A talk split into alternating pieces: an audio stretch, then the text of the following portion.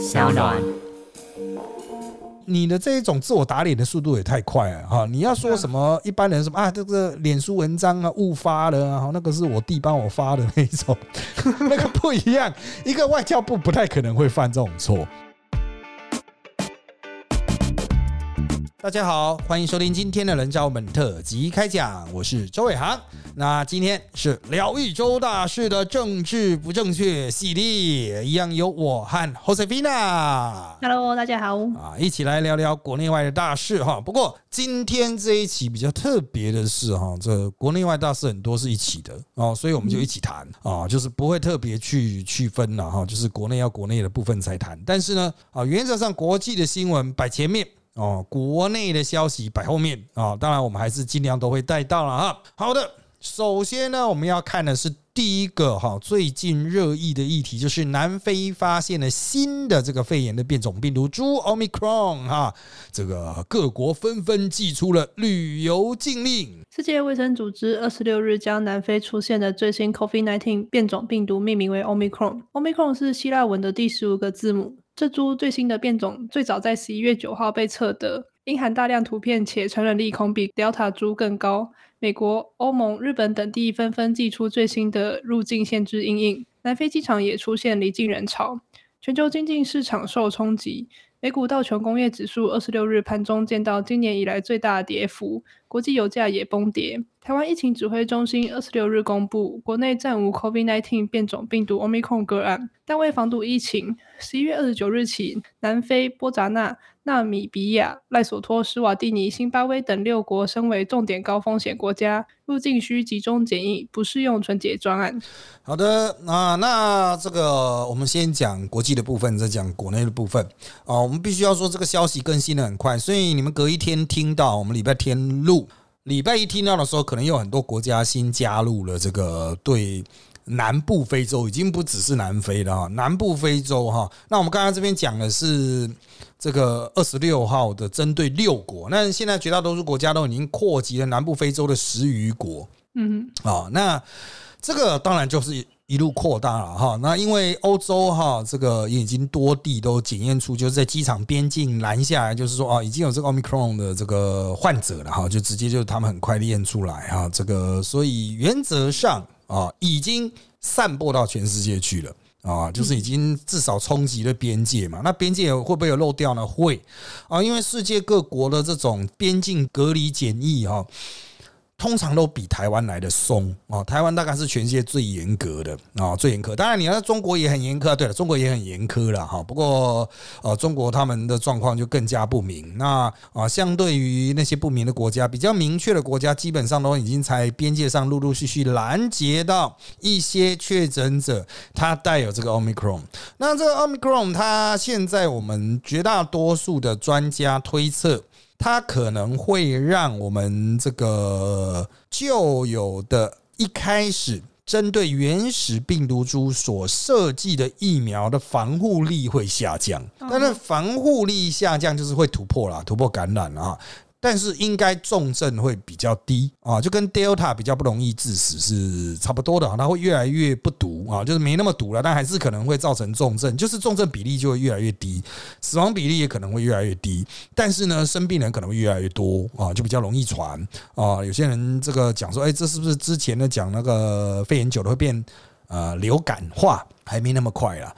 哦，但是现在这个传播的速度很快，是可以确定的。它差不多在一个月内就把南非所有的病例洗成这一株了哈，就是呃，南非已经几乎没有 Delta 了啊，就它的 Delta 已经被这 Omicron 洗掉了啊，就是被它替代掉了这样子。那这个就传很快嘛啊，但是现在南非的防疫专家他们所提供出来的资讯说，大多数都是轻症或无症状。哦，当然就是传得快而已啊。那可能我们比较担心的还是老人啦。哦，你说即使打了疫苗之后，诶，老人的这种重症比例哈，这个当然哈还是有一定程度，但是至少哈会比原来低个十倍以上。哦，那这个死亡率当然也就更低了哈。老人有那高龄的那个，在台湾一开始还四个挂掉一个啊，你打了疫苗之后四十个挂掉一个也是很多了哈，但是就多少有点帮助嘛啊。所以现在哈对台湾来讲就是。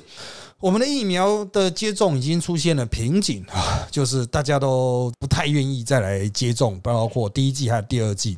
那问了一下我。哦，在这个第一线从事这个私打的人员哈，那他们是说哈，呃，原则上啊，原则上这一两天因为这个新闻来打的人增加了啊，就是有我们有随到随打，不需要预约就可以去打。对啊，那还有挂号私打，就是你去挂号就可以去打 啊，就是我们有很多种。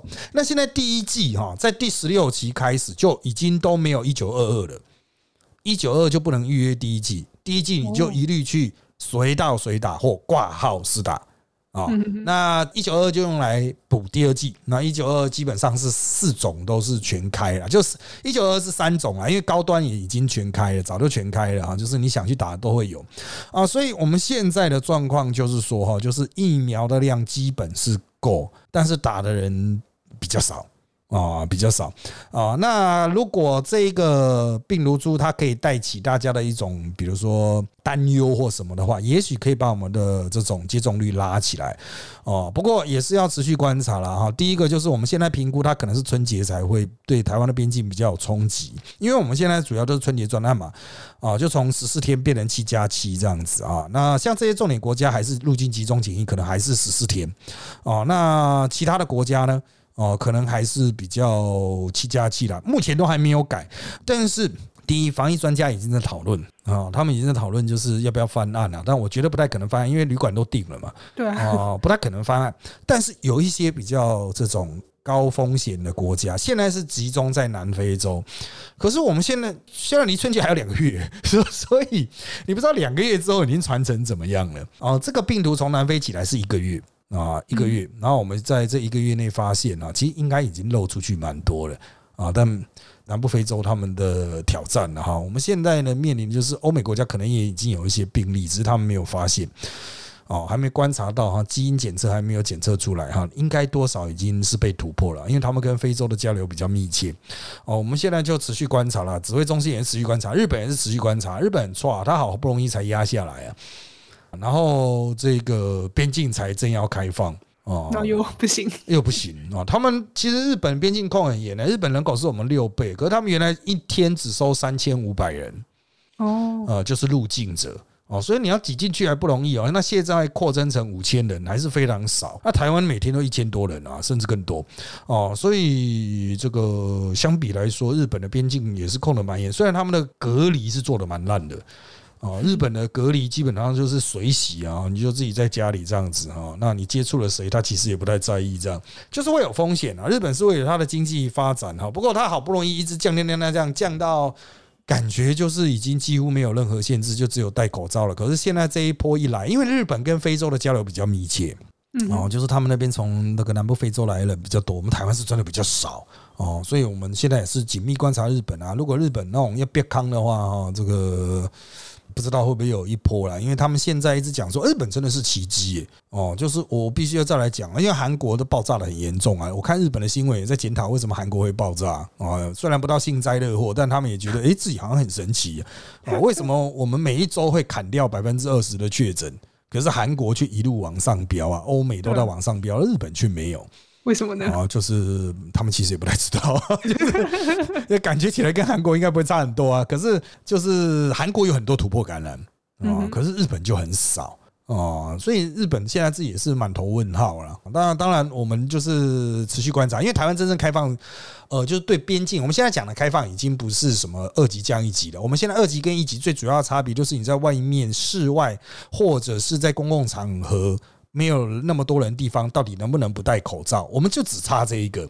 绝大多数的行业，绝大多数的公共空间都已经开放了啊，然后都已经没有人数上限限制了啊，那也没有什么呃社交距离的限制了哈。那现在我们是降一级，就是呃除了捷运之外，是不是可以不戴口罩的差别了？啊，但我想对大多数人来讲，其实是差别不大。那所以我们接下来观察重点是我们边境怎么开。那目前我们是压到春节啊前后，春节专案嘛，好像是春节前十四天吧啊开始哈，大概一月底啊中一月中会开始春节专案，所以我们还有大概一个半月的时间呢进行观察来调整。哦，那我个人认为，就是已经订房间的，其实不用特别担心，顶多是你被政府升级去那种集中检疫所，就是啊，你可能已经订了五星级的饭店啊，但是政府突然发宣布你是说啊，你那边有疫情了，不好意思啊。啊，就你那奥密克戎疫情呢，你就抓去集中检疫所这样，对，但就去关十四天。那差是差在这里了，你不至于说会流落街头了，不太可能啊。那我个人必须要强调，就是现在哈，指挥中心还没有做决定，那大家都是专家在外面在讲讲话而已啊。他们大概要等到礼拜一哈。哦，才会专家学者才会真正开始召开一连串的会议，去想说，嗯，就国外的数据，这一个到底我们应该怎么去面对？哦，我们的疫苗施打到底应该怎么去提升？那他们之前都是很担心呐，原本啊十四期的 BNT 的接种的比例很低啊，所以他们一度非常担心会拉不起来。不过现在我们估算，大概到十二月初第十五期结束啊的时候，哈。应该是可以到五十五趴以上。啊，没有问题啊，五十五趴以上没有问题。那能不能达到六十趴呢？可能就十六期了，我们就看十六期的状况啊。然后包括新闻啊，会不会拉高，让大家皮拉紧，去把那个冲高？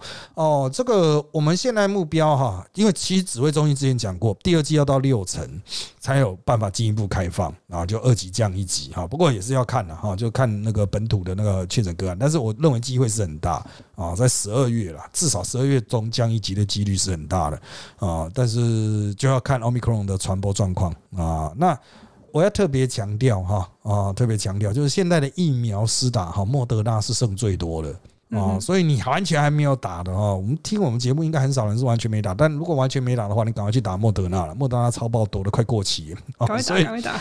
对，莫德纳有好像三百多万剂吧，所以对，还是有一百万剂快过期了，我们寄一大堆，因为美国人就送我们一百五啊。然后来了两百多啊，就就打又没打掉多少，现在每天他打一两万莫德纳而已哦，所以这个大家你要挑你就不还不用急的去跟人家挤 BNT，你去专门打莫德纳的那个地方去打莫德纳啊。现在莫德纳很多，如果还没有打的话，那混打也可以建议你混莫德纳了哦，帮忙消化一下了，不然要过期，我 就帮忙打一下莫德纳。你要混打，但很多人说莫德纳那个副作用非常强啊，哈，这个。这个你自己看个人体质去去思考看看然后问一下医生哈，你个人适不适合哦？那我个人认为就是赶快打一打啊，不管后面后市的变化怎么样，因为你也要第二季赶快打，你第三季要六个月，就是第二季跟第三季要隔六个月。所以你第二季早一点打，你第三季才能早一点打，是啊，所以这个就逻辑问题哈，你一直往后拖，哦，你第三季也往后拖，别人都在打第三季、打下阳季，你还没有打哦，真的问题会很大。那目前我们看第三季的剂量是绝对足够的哦，我们台湾现在第三季原则上就只有莫德纳了啊，但是它的剂量因为明年有两千万剂，所以应该是够啊，应该是够，因为我们现在总共打第一季的人才一千八百万剂啊。啊，两千万剂应该是非常够的哈。好的，下一个议题啊，下一个议题是两年前跟我们断交的所罗门发了反政府示威啦，中国与财阀介入啊，引发了怒火。近千名的所罗门民众二十四日起在首都赫尼阿拉示威，要求总理苏加瓦瑞下台。总理的私宅二十六日遭纵火，但他坚拒下台。这起抗议与马来他省与苏加瓦瑞政府长期不睦有关。所罗门二零一九年与台湾断交，并跟中国建交，但马来塔省长期受台湾援助计划帮助，因此不承认中国。媒体与反对党指出，当地政治被中国势力和磷矿业财阀把持，民众利益被边缘化，加上政府弃台投中的外交转向，引爆怒火。好啊，这个所罗门哈。啊，这个之前跟台湾断交了，转去跟中国了。不过台湾在那边还留有一些政治势力，特别是跟那个马来塔省。马来塔省人口比较多，人口密度比较高，但一样啊不够先进啊，发展比较落后。我们台湾持续的呢在跟他们做某些程度的合作。那马来塔省的百姓一直都对那个首府啊。瓜拉卡纳岛。呃，所在的这个首府啊，就是他们的中央政府地区啊，是有很多的不满啊。就是马来塔省认为我们人口比较密度比较高啊，我们应该是经济重点。可是为什么经济重点都是在你那个瓜达康纳那个岛啊？所以就是一直都有矛盾啊。那这一次是有点借力实力的，他借由攻击啊所谓的那种啊中国城 China Town 唐人街啊哈，然后这个进行破坏啊，反政府等等哈。那这个哈，其实哈，这个当然当地政府认为就啊，台湾人介入了哈，台湾的这个残留在那边的势力哈，在那边作对。啊，这个我们也没办法否认啊，因为我们台湾并没有这次断交之后就完全撤出，一直在这个马来塔省有相关的经营。但是重点是哦，所罗门这个国家它是在那个新几内亚还有新几内亚的旁边啊，这个澳洲的上面，所以原则上它就是澳洲的后院这样子，长期是被澳洲把持的。那澳洲在这一次呢，它有派出军警啊，尝试去维持秩序，但是它并没有特别挺谁啊，就维持秩序这样子。原则上没有澳洲的许可啊，这个抗议活动是没办法啊进行的啊，所以澳洲也是默许这种啊反中的这种政治思维，这跟澳洲哈在近来的这个啊反中的态势是有关系的啊。澳洲有点想利用这一次的这种暴力冲突来向中共表示，就说这其实我才是这边的老大。啊，那台湾之后会不会重回所罗门呢？啊，能不能重新建交呢？这当然我们尊重所罗门民众那个民主的投票的结果，但是哈，接下来这一种模式，也就是说，即使在那边已经跟台湾断交了，但台湾在那边有人脉有关系哈。可能就会在当地去发动一些哦这种政治的政潮这样子了哈。那当然有些人会觉得这不是介入内政吗？啊，其实也不是直接介入，比较像是生意上的合作关系哈。就是台湾并不会因为断交就放弃跟这些国家合作。我觉得这个概念还蛮重要的哈，就是。啊，让中国的后院不断失火了。毕竟中国的邦交国一百多国啊，哦，他没办法顾及那么多国嘛。啊，我们就是在重点的几个国家经营一下，就可以造成他莫大的困扰啊。就像这个，我们接下来要谈的这个立陶宛啊，这个立陶宛就是我们在啊，算是。北欧啦，哦，北欧点的一把火了哈。那当然，中国先前是呛瞎了，不过他已经正式召回立陶宛啊，把驻扎在立国的首都的大使馆啊降级为代办处。驻立陶宛台湾代表处十八日正式挂牌运作，引发中国不满。立陶宛总理莫尼特二十一日表示，想与台湾发展更密切的经济等关系。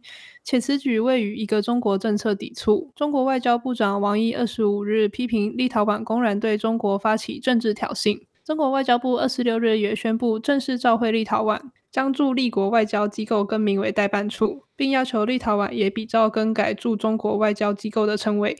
好的，那那个降级哈，当然是代表了这种关系这个发展上的严重倒退，跟台湾不一样。台湾是没什么正式的邦交国，所以我们过去称那个什么，比如说谢长廷是驻日大使啊，这个是我们自己称高兴的哈。他派驻到那边其实也只是一个协会代表处而已啊，不是很正式的那种外交的机构了。但是在我们这边是挂正式的外交官官。关系。那在一般正常国家呢，大使馆的大使代表元首啊，这个基本常识嘛，就是我把这个大使叫来骂一骂，就等同把外国的元首叫来骂一骂一样啊。大使就是元首的直接代理。那大使下一级呢，公使哦，公使就是外交部长的这种啊，这个代表啊，所以你把他的公使叫来骂一骂，就有点像是那个外交部长这个啊叫来骂一骂。所以哈。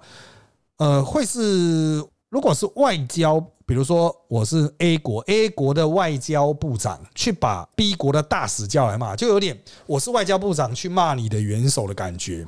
啊，其实就是贬低对手了哈。那如果是对公使呢，算是平级。那代办呢？代办就是更低级的啊，就只是一个组长那种等级的哈啊，所以就外交部底下的一个什么司长的那种感觉啊。所以基本上就是啊，我更加的去贬低你。那这个立陶宛真正值得一看的哈，其实并不是这个降级的动作。中国驻立陶宛的大使馆，那个时候还叫大使馆，他突然发出了一个。消息就是他要停办领悟，也就是说，立陶宛的大使馆要停止呃签证申请的运作啊。那实际上我们一般讲都已经很接近断交、要撤管了哈，停办签证，就像就是香港住在台湾的哈，之前就说我们要停止运作，我们都说啊，形同断交、台港断交这样子。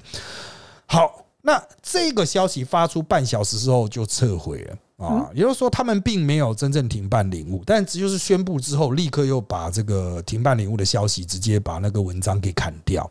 哦，这在过去外交上是很罕见的状况，不太会看到这种情形，因为不是一个泱泱大国会出现的这种。你的这一种自我打脸的速度也太快了哈！你要说什么一般人什么啊，这个脸书文章啊误发了啊，那个是我弟帮我发的那种，那个不一样。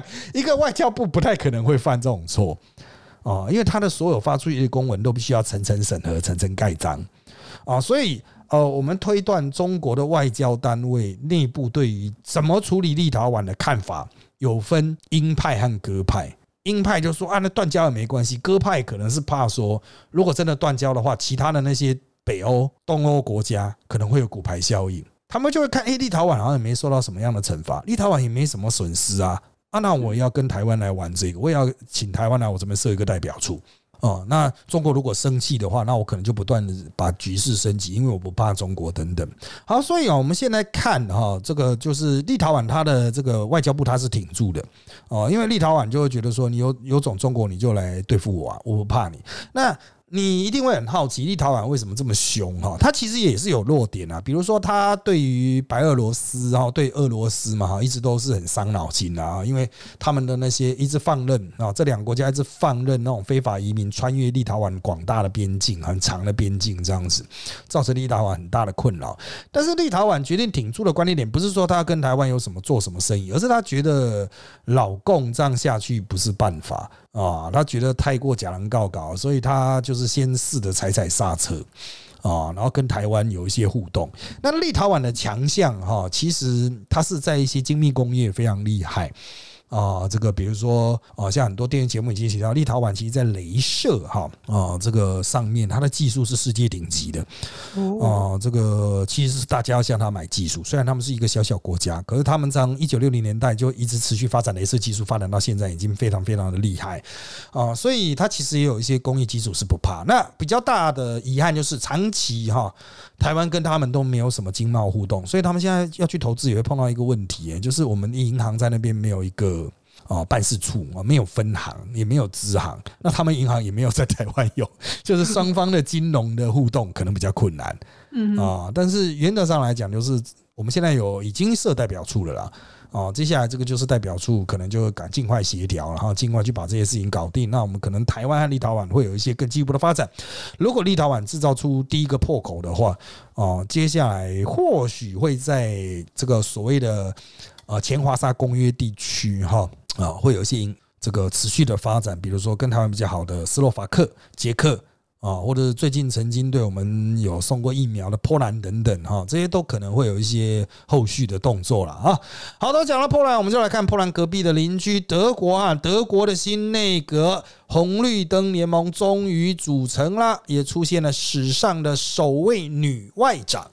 社民党今年九月大选胜出，成为德国最大党。二十四日宣布与绿党、自由民主党组成红绿灯联盟执政，进入梅克尔后的新时代。新国会十二月开议，届时社民党的肖兹将正式被选为总理。外交政策上可能更支持欧洲一体化，并在施压中俄上更贴近美国立场。绿党二十五日宣布，党内共同主席贝尔伯克将出掌外交部，成为德国首位女性外长。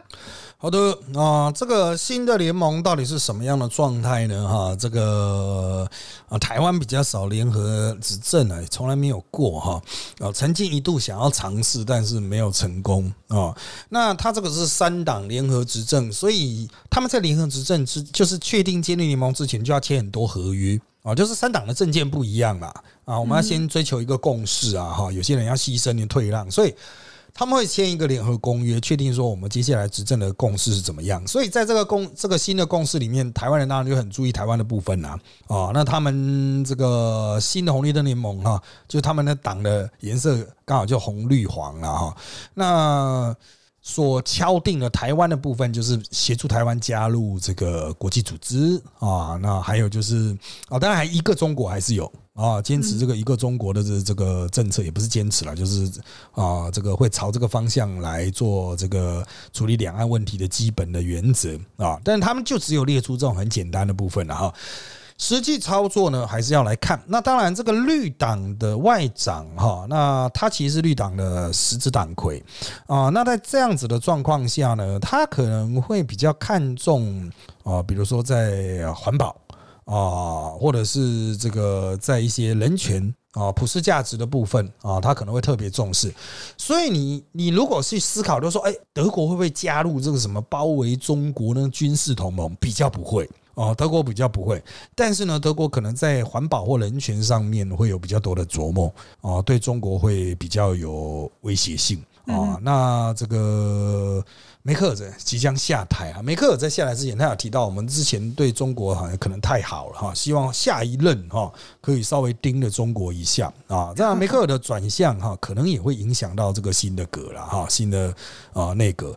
那当然哈，这个三个党，这个有左派哈，也有其实没有那么左的哈啊。这个社民党当然是他们这个得票数最高的了哈，所以当时由他们的这个啊领袖来成为总理啊。那他是左派的，但也不见得就会亲中国。很多人就哎左左派的亲中国也不尽然啊，没有那么简单。啊，左派有左派的一些理念啊，哈，但是啊，他这个德国的社民党是世界社民党有一个跨世界的组织哦，所以台湾也有社民党哦，所以都是属于这一个国际的社民党的一份子这样子啊，他们是指彼此有一些关系。那其中有一个黄的这个自由民主党啊，自由民主党哈，这当然台湾人或许会比较陌生了哈，但它其实是民进党的友党哎，我们有姐妹市嘛。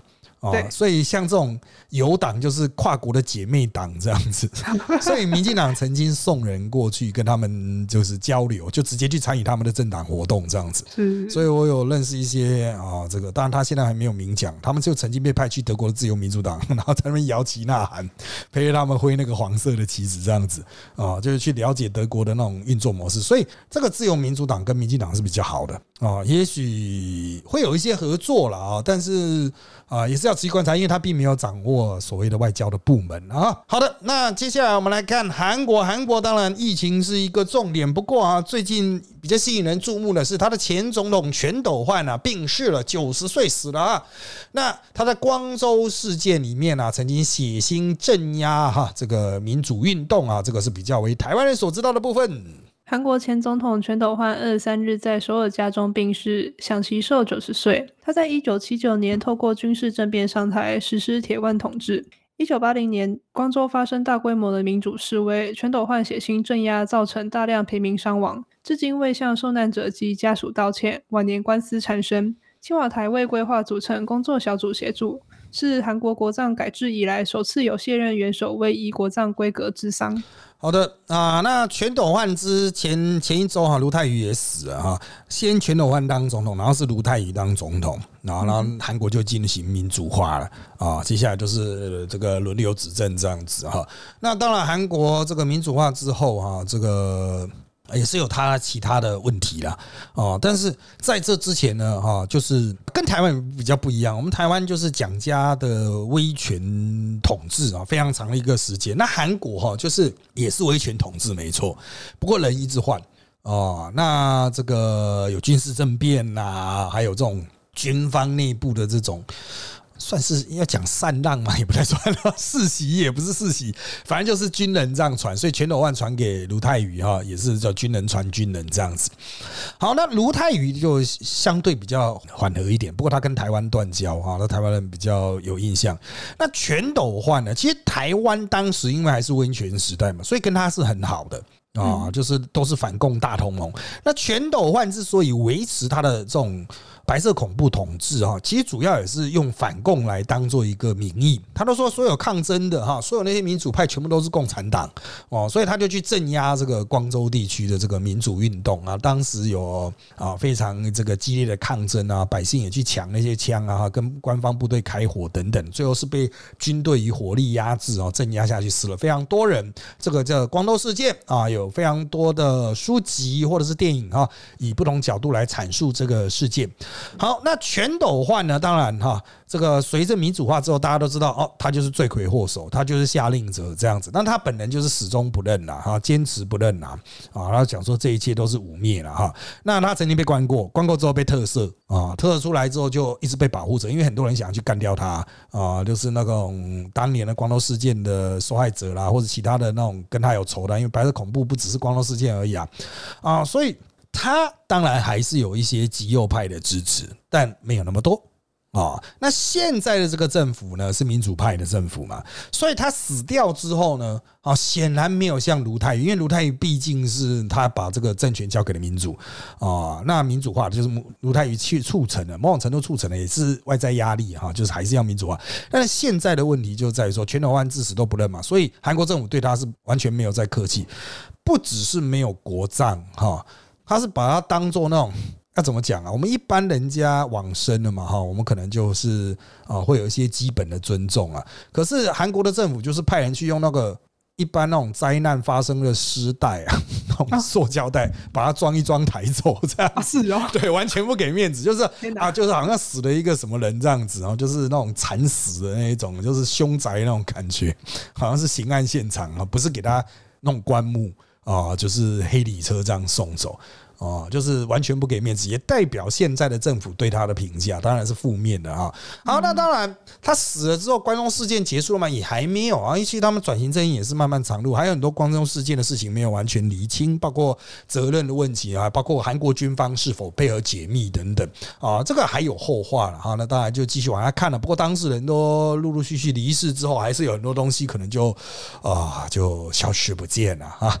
好的，那下一个部分我们来看。哈，最近几天发生在台湾的，就是又有美国的国会议员来台了哈。那蔡总统在这一次啊，第二波的美国议员团呢啊，他特别谈到一个议题，就是啊，退辅会啊，就是我们的行政院退辅会啊，将会派员常驻华府。总统蔡英文二十六日接见来访的美国国会议员参访团时表示，这几年在退伍军人事务上，台美合作非常密切。明年一月开始，翠府会将派员常驻华府，增加包括就业辅导、医疗和长照的交流。好的，那这个是近期的第二团，那之后会不会有呢？据我们了解，还是会有，哈，就是他们开始陆陆续续来。为什么要陆陆续续来？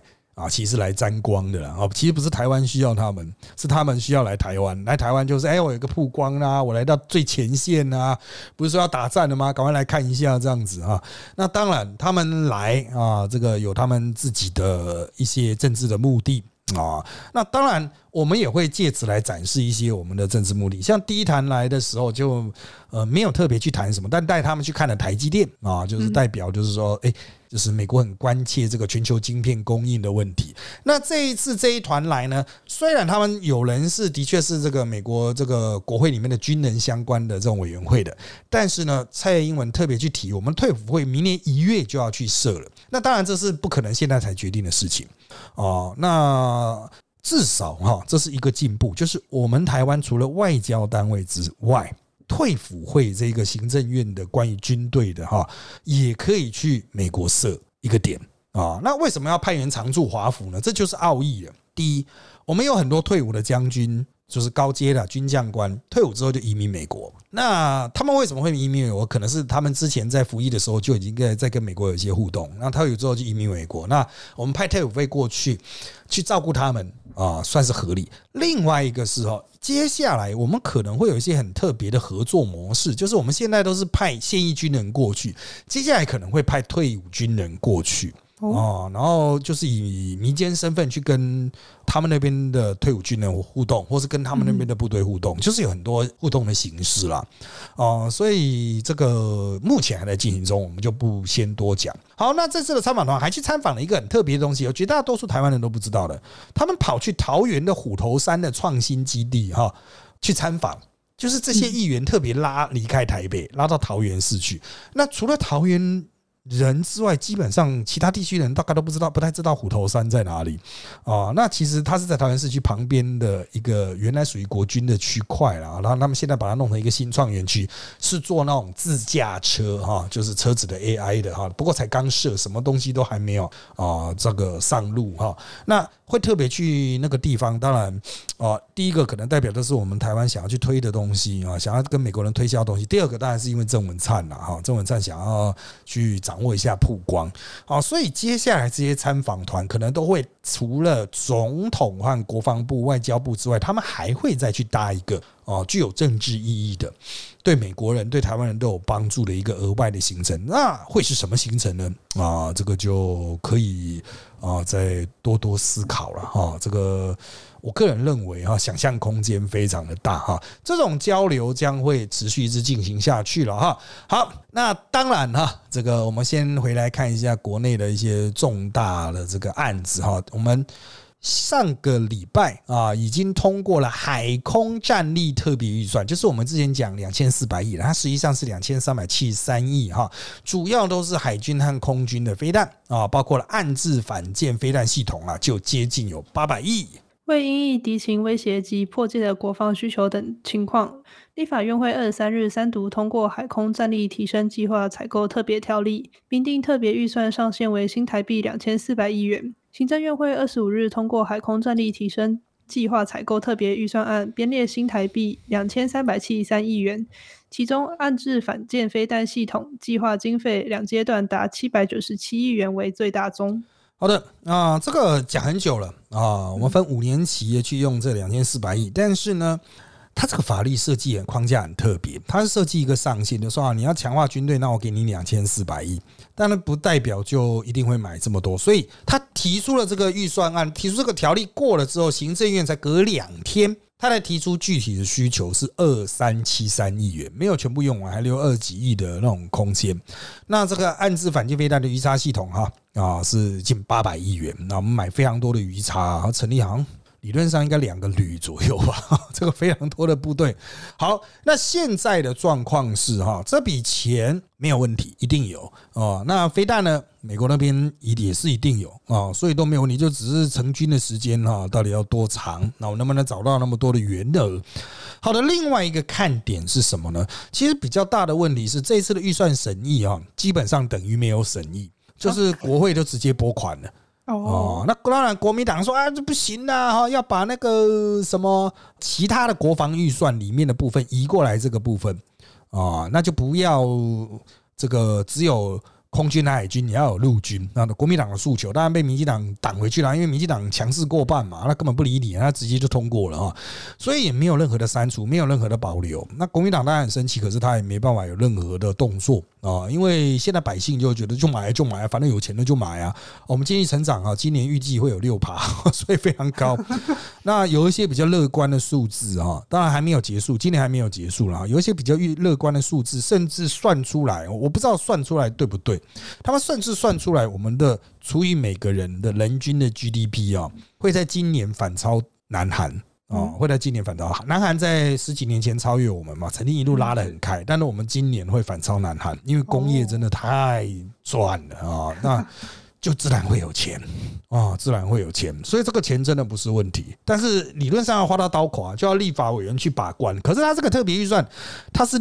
过了一个条例，他没有明确说要买 A、B、C，然后具体内容是什么，他没有什么具体内容，所以没办法审，他只能去审法条，他不是去审项目哈，所以我只能说了哈，这个接下来应该不至于买到出弊案啊，可是这样子的这种对国防的这种支出哈，会不会有浪费之嫌呢？不至于买到不能用、不合用的。啊，但是也许哈，比如说他现在报七百九十七亿啊，会不会六百九十七亿就买到啊？那我们还可以再匀一百亿出来，再去买其他的东西啊。就是说，虽然有钱呐哈，但是也不是爽爽花啊，稍微去啊抓的精一点是蛮必要的啦哈啊。所以接下来是不是还是要用这种特别条例的方式来过预算呢？我觉得台湾人是可以冷静思考一下啊，是不是要尽可能回归一般的预算审查？啊，因为其实从肺炎条例开始啊，它就是哦，我就直接用一个法条，我们就制定一个法律，给你多少钱，那政府就突然有一个很大的钱包，可以一直花钱，一直花钱了啊。等到事后再去审，那都不知道什么时候的事情了，因为他都是等到花完才去审啊，所以就是。哎，这个就等于是立法院就开了一个很大张的支票，让行政院去用哈。这会不会有一些后遗症哈？值得观察了，需要更进一步的监督啊。好的，下一个主题啊，可以接续的前面的议员的部分，因为上个礼拜我们就已经听到了会有欧美议员来台，后来果然啊证实了啊，就是立院开放的这个国会论坛呢啊，会有波罗的海的三国总共十位议员呐来台参加。立法院将在十二月二号、三号举办开放国会论坛。立法院人士证实，将有五国十二位国会议员来台参与，其中波罗的海三国就有十位议员来台，包括立陶宛的六位有台小组国会议员。好的啊，他们其实已经来了啊，在我们录音当天就已经来了。来，当然前几天就是四处拜会了哈，东京跟、西建线这样子，啊，又会生出很多的梗。好的，那这当然是台湾具体的斩获啊，因为我们在那一边其实就三国就只有一个代表处之前了啊，所以这算是。这个拉脱维亚代表处他们啊，这个很努力的去冲出来的一个绩效了哈。之后这种互动会越来越多，不止波罗的海三国，也会有其他的国家。那基于对这些国家的这个尊重，我们过去都叫波罗的海三小国。哦，但现在都把那个小拿掉了，都叫三国哈。他们会特别强调，请尽量称他们三国哈，以达成对其尊重这样子。啊，这我觉得这也是的确是蛮重要的一件事了哈。就你不要讲人家是小，人家也是蛮有实力的哈。好的，那透过这类型的参访之后哈，之前因为有法国啦，还有很多捷克的，他们都已经来过了。接下来这种的参访会越来越多啊。我要强调啊，在过去其实非常罕见的。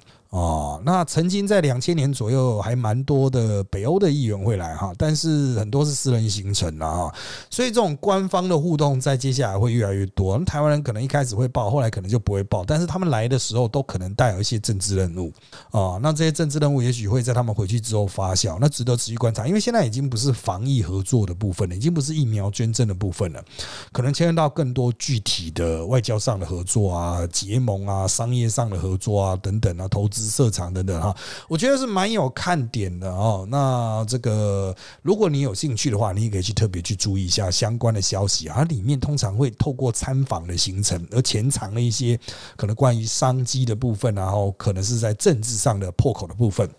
好的，那最后的时间，我们来看一下公投啦哈，就是总统上周跑去视察大潭，还有关心早教。他说啊，三阶其实没有在盖在早教上，而且已经获得了某些环团的支持。总统蔡英文二十五日首度视察关心大潭早教，他表示关心早教已经永存，三阶没有盖在早教上。环团朋友学者已经选择跟我们站在一起，支持三阶在外推方案。好的。那蔡英文政府现在讲的三阶外推方案，其实在外推啊，三年已经外推过一次，从马英九时代啊就已经推过一次啊，不，马英九时代有一个版本，然后民进党上来之后有一个外推版本，那现在有个在外推版本，就一路往外面推了哈，盖的像就更深水这样子。好，那他对视察关心大谈，下一个白玉哈，总共有三个早教带，那这些早教呢，其实主要都是比较靠近这个。绝大部分啊，比较靠近海岸啊，就是也不能讲靠近滩啊，就是那个水际线这样子。那现在公投的主题是五公里哈，就是五公里内都不能啊。所以你如果你要外推，要推到五公里外，那实在太远了。你要想盖一条桥五公里长哦，去接一个那个呃接收站啊，那也是非常困难。所以实际上，他现在民进党的外推再外推啊，大概好像是一公里左右吧，几百公尺到一公里左右。好，那。他现在这一次的视察呢，其实重点并不是在于谁支持谁不支持，而是代表民进党接下来主攻的目标就是早教公投。因为合适公投哈，民进党现在从民调啦各方面评估哦，应该是会赢的哦。合适的部分应该民进党认为就不同意票啊会大于同意票，或者是同意票不达二十五趴。啊，民进党认为已经差不多，那接下来就是早交，早交也是不同意票哈，可能大于同意票，那同意票可能不到啊二十五趴。啊，因为你要过哈公投要过，就是同意票你要过二十五趴，而且要大于不同意票啊。那民进党现在认为基本上已经打成二比二，所以蔡英文特别去那边早教那边去做一个宣誓，就是接下来的一周可能会主攻早教。那民进党的策略就是我一个一个的拿哦，我先拿下合适，然后我再拿下早教，最后去处理国民党那两个自己国民党提案的。那国民党他当然觉得他的莱猪会，因为莱猪的民调大概已经十几趴。哦，那同一票也可能会超过那个二十五趴啊。那国民党想站在莱猪的基础上，至少去保住公投榜大选。不过公投榜大选的民调也很接近的，差现在差胜差十趴哦。所以当然国民党是希望至少打成二比二嘛，不赢也不输哦。那民进党呢？啊，他当然他现在策略就一个一个拿，一个拿。拿下早教之后，假设早教能够拿了下来，拿下早教之后，下一个目标是什么呢？我个人评估可能就直接要去进攻莱猪了。哦，民进党应该会进攻莱猪，不过莱猪哈，因为民众毕竟还是对这种东西有恐惧的哈，所以到底要怎么打啊？能够把不同意票吹出来，又不会去吹出同意票啊？我觉得这是蛮难的一件事情啊。那民进党可能要充分动员自己的票，把它动员出来。但是哈，我可以在这边跟大家讲的，就是不管是哪一党的民调，就是蓝的绿的民调，其实都对于四项的同意票能不能过二十五趴，其实都是相对比较悲观。哦，就是他们觉得大家可能不会特别十二月十八号出来投。我讲白一点很多人都排了十二月十八，可能有一些行程，我要去哪里玩啊，我要做什么啊？哦，那个并没有说我必须投完公投之后再去做这件事情。哦，所以目前来讲，哈，这两大党都是比较悲观的。哦，就是不管自己在动员什么四个同意或四个不同意哦，可能都是没办法动到超过二十五趴啊，没有超过二十五趴，不管同意票不同意票，没超过二十五趴哈，就是挂掉哦。所以不只是你打败我，我打败你哦，也可能两边都很难看。比如说，我们想象一种很难看的状况，就是。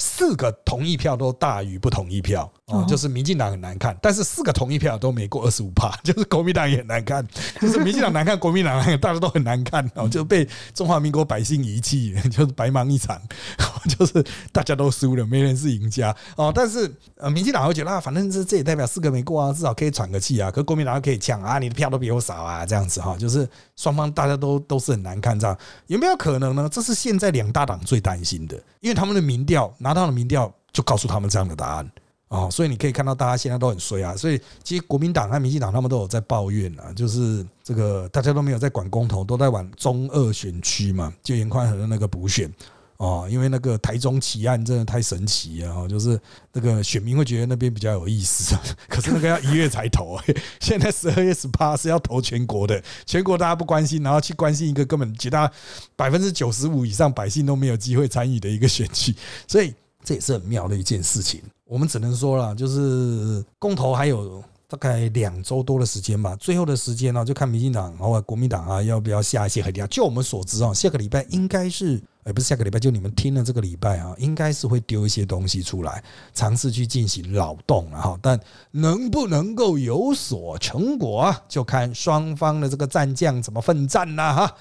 好的，那因为时间关系，我们一样谢谢大家收听我们这集的人渣我们特辑开讲。现在我们在各大 Podcast 收听平台，如上 APP、Apple Podcast 和 Spotify 都可以听到我们节目。欢迎大家订阅、留言给我们五颗星。那我们就下次再见喽，拜拜，拜拜。